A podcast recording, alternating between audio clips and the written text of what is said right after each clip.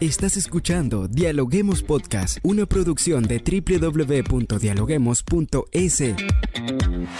Cientos de académicos analizan, opinan y debaten. Son voces frescas que llegan a renovar la opinión pública desde una perspectiva diferente. Somos la puerta de entrada a la academia. Somos el nexo de la academia con la comunidad.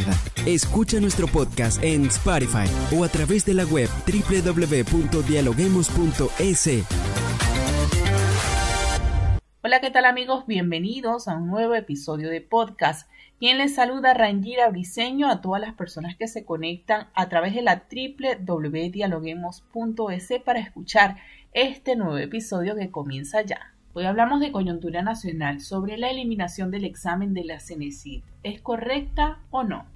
El gobierno, mediante un nuevo reglamento a la Ley Orgánica de Educación Superior, dispuso que desde el 2023 los jóvenes estudiarán la carrera universitaria que deseen por vocación propia. ¿Es correcta o no la eliminación del examen de la CENESID para acceder a la educación superior? Esto dijo el presidente Guillermo Lazo al respecto. Se acabó el examen de la CENESID. No hay examen de la CENESID en régimen Sierra y en régimen Costa. Ante este tema, muchas universidades se preocupan por la responsabilidad que ahora asumirán para la mayoría, la eliminación del examen de la CENESID no soluciona la falta de cupos. Por ello, piden varias respuestas al Gobierno Nacional. Así lo ha dicho la rectora de la Universidad de Cuenca, María Augusta Armida. La eliminación del examen no implica aumentar cupos en las universidades. Para que el número de cupos aumente en las universidades necesitamos recursos económicos para infraestructura física, infraestructura tecnológica, pago a profesores y estaríamos gustosos de hacerlo como universidades públicas. Sin embargo, con los presupuestos reducidos que se han mantenido desde el 2019, 20, 21 y 22, esto resulta imposible. Escuchemos algunas opiniones que estudiantes han manifestado en redes sociales. Personas que ya han estudiado eh, dan testimonios de cómo era conseguir una matrícula, que tenías que madrugar, tenían que hacer un progreso muy feo y aparte de la venta es la matrícula, que es un tema mm, muy mal visto, la verdad. Sí, sí estoy de acuerdo, porque muchos jóvenes se quedaban sin el cupo. Es lamentable que teniendo tanto esfuerzo y sacrificio de haber terminado un bachillerato, eh, no logren entrar a la universidad. Estoy de acuerdo, porque eso le da más oportunidades a los estudiantes de ingresar y de querer estudiar lo que ellos deseen. Yo creo que tiene sus pros y sus contras. Puede ser que haya más facilidad para que ciertas personas tengan la oportunidad de estudiar, pero asimismo va a haber mucha aglomeración y reducir ciertas universidades por que tienen más facilidades en red. Pues realmente yo creo que no, por lo que la CNC se encargaba de dar un examen equitativo y era un poco más oportuno para la mayoría de estudiantes. Porque sería retroceder 39 años atrás cuando en sí eran las madres que venían a hacer dormir aquí desde tempranas horas para, para alcanzar un cupo a sus hijos. Pero siento que va a ser un poco un poco injusto para ciertas personas y siento que la corrupción a la hora de conseguir cupos para entrar a la universidad va a subir porque ahí están los palanqueados, los que te piden dinero por entrar. ¿Es correcta o no la aniquilación del examen de la CENESID para ingresar a la educación superior?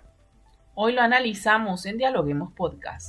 Hoy nos acompaña Alexis Oviedo. Él es docente de la Universidad Andina Simón Bolívar y está acá para responder algunas interrogantes con respecto a este tema. Bienvenido, Alexis, ¿cómo estás?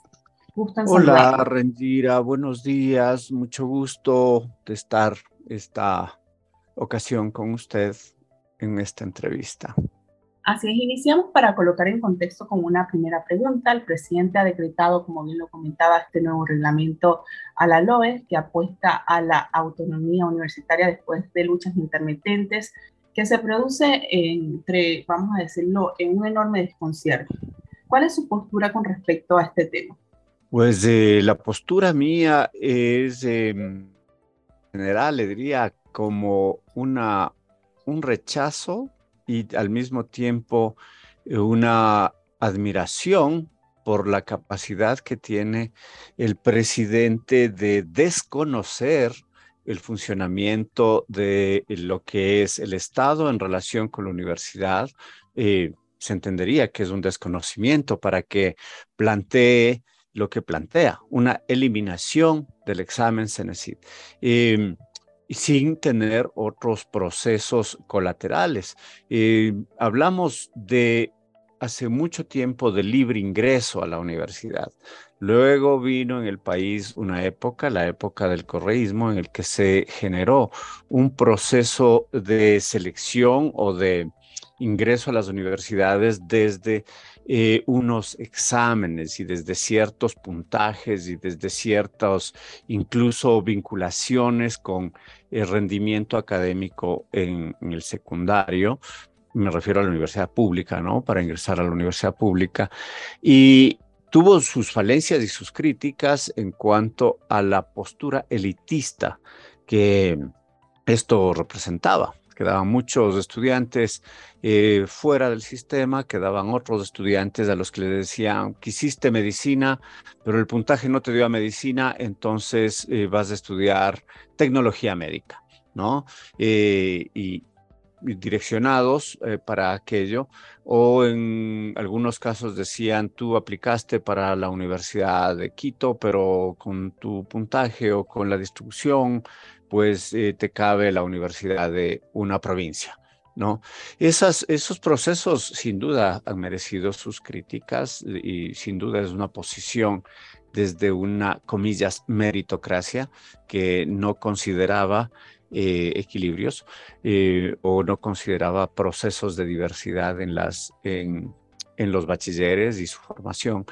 Pero eh, de eso quizás hablaremos más, luego, pero ahora el proceso planteado por el presidente Lazo con la eliminación del examen no garantiza, primero, un libre ingreso, en segundo lugar, no garantiza condiciones adecuadas para este proceso particular de selección de estudiantes a las universidades, por cuanto no viene ni acompañado de recursos, ni acompañado de apoyos, ni acompañado de asistencia técnica eh, hacia la universidad y no viene desde una estructuración que implique una mejora de la calidad.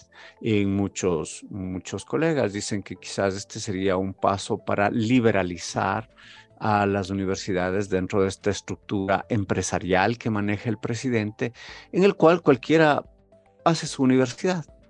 Ahora, tomando en cuenta lo que nos comenta, sobre todo la última parte, en sí, ¿cuál sería el propósito de esta decisión del gobierno nacional? ¿Forma parte de la promesa de campaña del presidente Guillermo Lazo? ¿Cuál es el enfoque doctrinario y técnico a la hora de eliminar la prueba, porque bien usted lo afirmaba, es un proceso que no está muy claro todavía. De hecho, hay muchas universidades que eh, se encuentran preocupadas porque no saben cuál es el paso siguiente. Claro, sí, sin duda es parte de un discurso de corte populista, o sea, el, corte populista en el cual el Lazo y sus, y sus adláteres han dicho que que se oponen, pero esta, eh, esta oferta de campaña, siendo populista para ganar votos, con este proceso lo que hace es aquello. ¿Qué, es en concreto? Es generar una medida que genere un impacto, pero que, sí, eh, que un impacto comunicacional sobre todo para que la gente se sienta como contenta, pero eh, si uno mira al fondo los procesos, no es de ninguna manera una medida que garantice el fin último, que es más estudiantes ingresando a la universidad en mejores condiciones. Em, ¿qué, ocurre con todo ello? ¿Qué ocurre? Primero, eh, pone, y no lo dice directamente, no es que se elimina el libre ingreso, se elimina el examen de ingreso de la Secretaría de Ciencia y Tecnología, es decir, del órgano rector de la universidad, de la educación superior. Y lo que dice es el que cada universidad busque sus propios mecanismos de selección. En otras palabras, que busque sus exámenes de ingreso, sus propedéuticos, sus propuestas de selección de manera particular. Eh, esto significa a su vez que cada universidad tiene que destinar recursos para hacer este proceso de selección. Con las fallas que puede haber tenido el examen de la CENESID, era un examen diseñado y organizado con fondos de la de educación superior. Con la propuesta de Lazo, pues cada universidad se busca la vida, como decimos coloquialmente, y se busca la vida y los recursos para diseñar estos procesos. Ahora, eh, recordemos que el gobierno de Lazo eh, realizó hace a pocos meses de asumir su, su gobierno, su mandato, realizó recortes en la educación, realizó recortes presupuestarios de la educación, por supuesto también a la salud, a la educación básica y a la, y a la, y a la política social. Entonces, si es que ya tenemos unos recortes y si es que nos plantea este proceso que significa también, significa no dar recursos para los exámenes de ingreso, sino que la universidad se los busque, la universidad tiene que destinar de los pocos recursos que tiene unos, unos dineros hacia, hacia este examen o a este ese propedéutico o a lo que considere como mecanismo de selección. Allí en una pausa le pregunto, ¿están las universidades públicas del Ecuador preparadas para asumir los recursos eh, de tanto del examen como de posibles nuevos cupos para los estudiantes? Las universidades públicas no están preparadas eh, para esto porque no están aún con el examen Cenecid, las universidades públicas tenían diversas falencias presupuestarias, diversas falencias en la relación eh, eh, profesor, número de alumnos. La, Universidad Central del Ecuador eh, no tiene suficientes profesores porque es la segunda más grande del país. Estamos hablando de cerca de 50 mil estudiantes, si no me equivoco. y las relaciones de profesor-alumno hay en algunas facultades y sitios 30, 40, 50 alumnos eh, para, asignaturas. Entonces, esta relación no es pedagógica, no es personalizada. Si ese era un problema que debía mirarse y que se planteó, lo plantearon las universidades públicas en su momento, más recursos para la educación, para distribuir. Uno, eh, en, más docentes. Dos, las condiciones de hacinamiento en universidades públicas también son eh, acuciantes. No hay suficiente infraestructura, no hay suficiente equipamiento, no hay suficiente eh, procesos que que logren el bienestar estudiantil, laboratorios, presupuestos para investigación, para los docentes, procesos de vinculación con la comunidad. Todo eso son falencias que se venían dando desde hace mucho tiempo y en ciertos casos se han constituido en fallas estructurales de la educación superior pública, eh, amén de ciertos procesos, y voy a subrayar aquí, de ciertos procesos vinculados al autoritarismo del presidente Correa respecto a universidades que no se subsumieron a su política y que inconstitucionalmente y arbitrariamente quitó recursos a, a universidades, como es el caso de la universidad en la que yo trabajo, la Universidad Andina Simón Bolívar, que automáticamente Correa quitó ese presupuesto y los siguientes gobiernos, han, eh, Lenin Moreno demostró, quiso una propuesta de, tomó conciencia de que fue arbitrario, pero dijo sencillamente no hay plata. Así es que vamos a generar un proceso de entrega de esos recursos adeudados desde módicas cuotas, si es que cabe el término.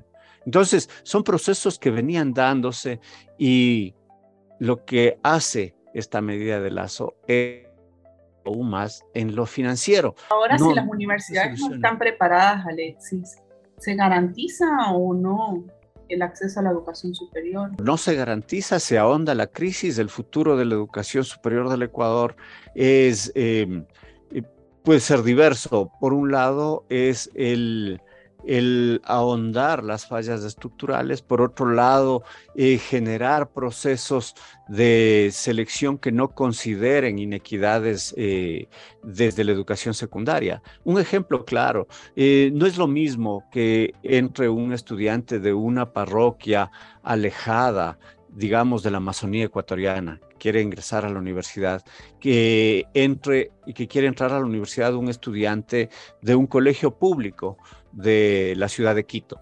O sea, no tienen el mismo nivel de, conocimiento, si es que cabe el término, y, ambos, y, los dos no podrían responder adecuadamente a cualquier examen de ingreso. O sea, de, eh, eh, hay muchas posibilidades de que quien ingrese sea el estudiante de la de, la capital. Porque además para subsanar aquello en estos años lo que se ha hecho es contratar procesos de nivelación pagados.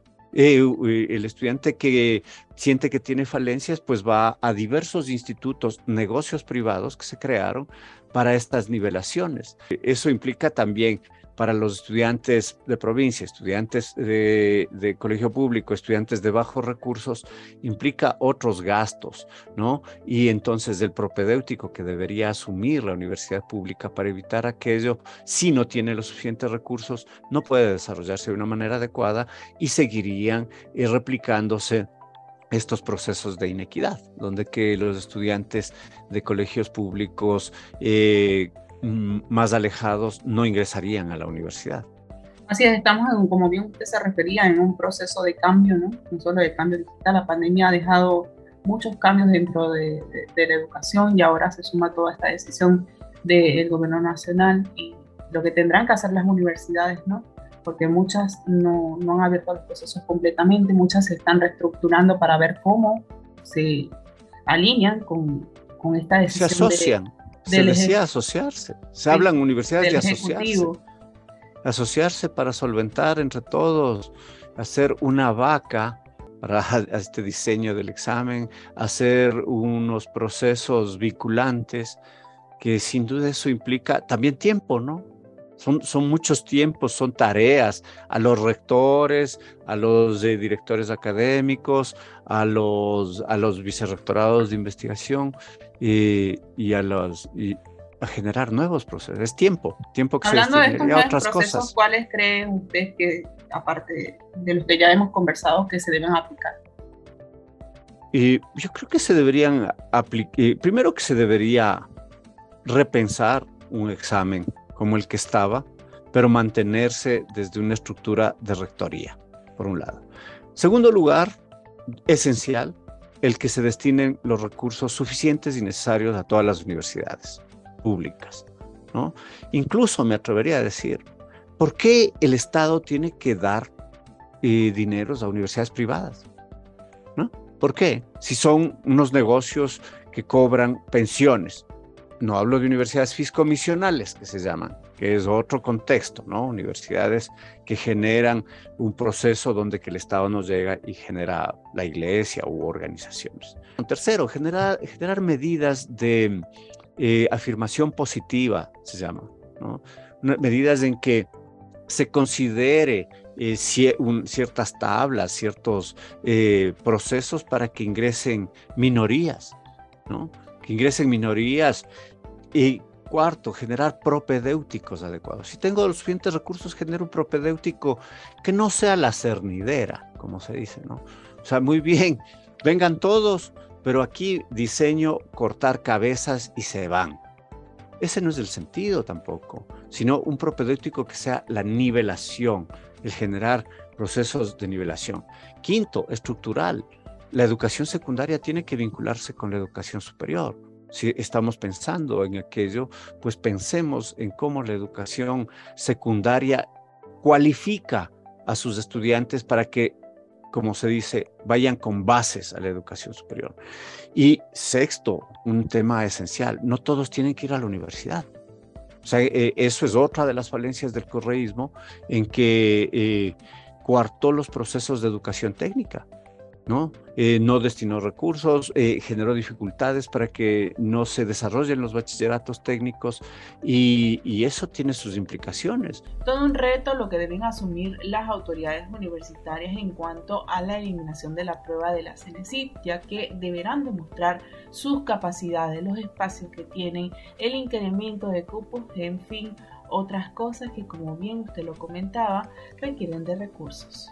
Alexis, muchas gracias por habernos acompañado en esta oportunidad de nuestra cabina de podcast. Un gusto, como siempre, de estar esta ocasión con usted. Gracias por escucharnos. No se olviden de seguirnos en nuestras redes sociales, Facebook, Twitter e Instagram como Dialoguemos Info y visitar nuestra página web dialoguemos.es. Soy Rangira Briseño y seguimos dialogando en podcast. Esto fue Dialoguemos Podcast. Escucha todos los programas de Dialoguemos Podcast en www.dialoguemos.es. Suscríbete para no perderte ningún episodio. Estamos en Spotify. Sigue escuchando Dialoguemos Podcast, el nexo entre la academia y la comunidad.